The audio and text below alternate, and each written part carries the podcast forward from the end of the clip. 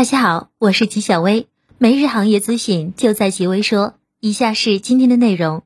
新基建的蓝图已在中国展开，在逆全球化势头逐渐增强的节点，中国新基建战略以开门做生意的姿态，将跨国企业的囊括其中。这不仅将为中国经济高质量发展提供重要助推力，也将为在华外企带来更广阔的发展空间。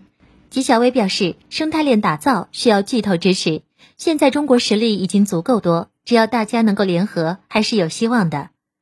为提升公司的独立性、减少关联交易等，上海合金与合金科技在产供销环节以及人员等方面做出了诸多调整。不过，调整的效果如何？上海合金在供应商、客户订单、经营业绩等各方面是否稳定，还未可知，尚待进一步披露。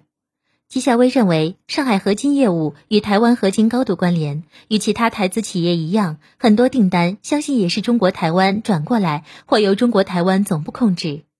印度最新出台的一项限制中国投资的措施，可能会扼杀印度一个主要的资金来源。印度国家软件和服务公司协会组织了一系列在线推介活动，以吸引日本投资者。最新的广告推介对象是交通行业的初创企业。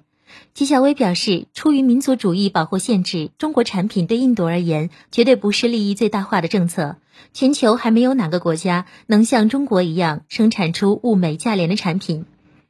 二零二零年六月二十三日九时四十三分许，西昌卫星发射中心搭载着北斗系统第五十五颗导航卫星，即北斗三号最后一颗全球组网卫星的长征三号。一运载火箭点火升空，北斗三号全球卫星导航系统星座部署终于全面完成。吉小薇认为，北斗短期内取代 GPS 很难，不过作为第一候选，与 GPS 共存还是绝对有实力的。在今年的苹果 WWDC 大会上，除了 iOS 一四。MACOS 系统之外，最受人关注的一件事，便是苹果推出 ARM 处理器，取代使用十五年之久的 X 八六处理器了。据悉，苹果公司已经在 MAC 电脑上测试了基于 ARM 的芯片，发现其性能比英特尔的替代品有了很大的提高。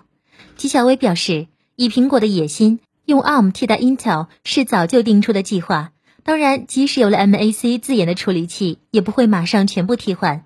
据韩媒最新报道，京东方位于四川的 B 七和 B 一 OLED 产品线仍在争取 iPhone 十二的屏幕订单。虽然前几批量产或无缘，但翻新机仍有机会。报道称，去年投产的 B 一一本来最有希望为 iPhone 十二量产机供货，但其参与评估时的良品率仅百分之二十，最终无缘。B 七产品线的良品率倒是有百分之七十至八十，并且已经成功为华为等一众国产手机稳定出货。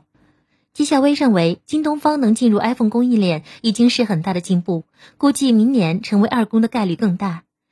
在六月十六日发布的关于进一步加强知识产权维权援助工作的指导意见中提出，力争到二零二五年，知识产权维权援助覆盖范围基本合理，服务水平适应需求，工作机制得到健全，服务质量有效提升，支撑保障有力加强，机构队伍稳定壮大，社会服务满意度显著提高。纪晓薇表示，要登陆资本市场，知识产权是一项应有的指标。可惜，很多企业并不重视这一点，等真上市的时候才发现，原来储备这么少。以上就是今天的全部内容了，感谢大家的收听，我们下期再见。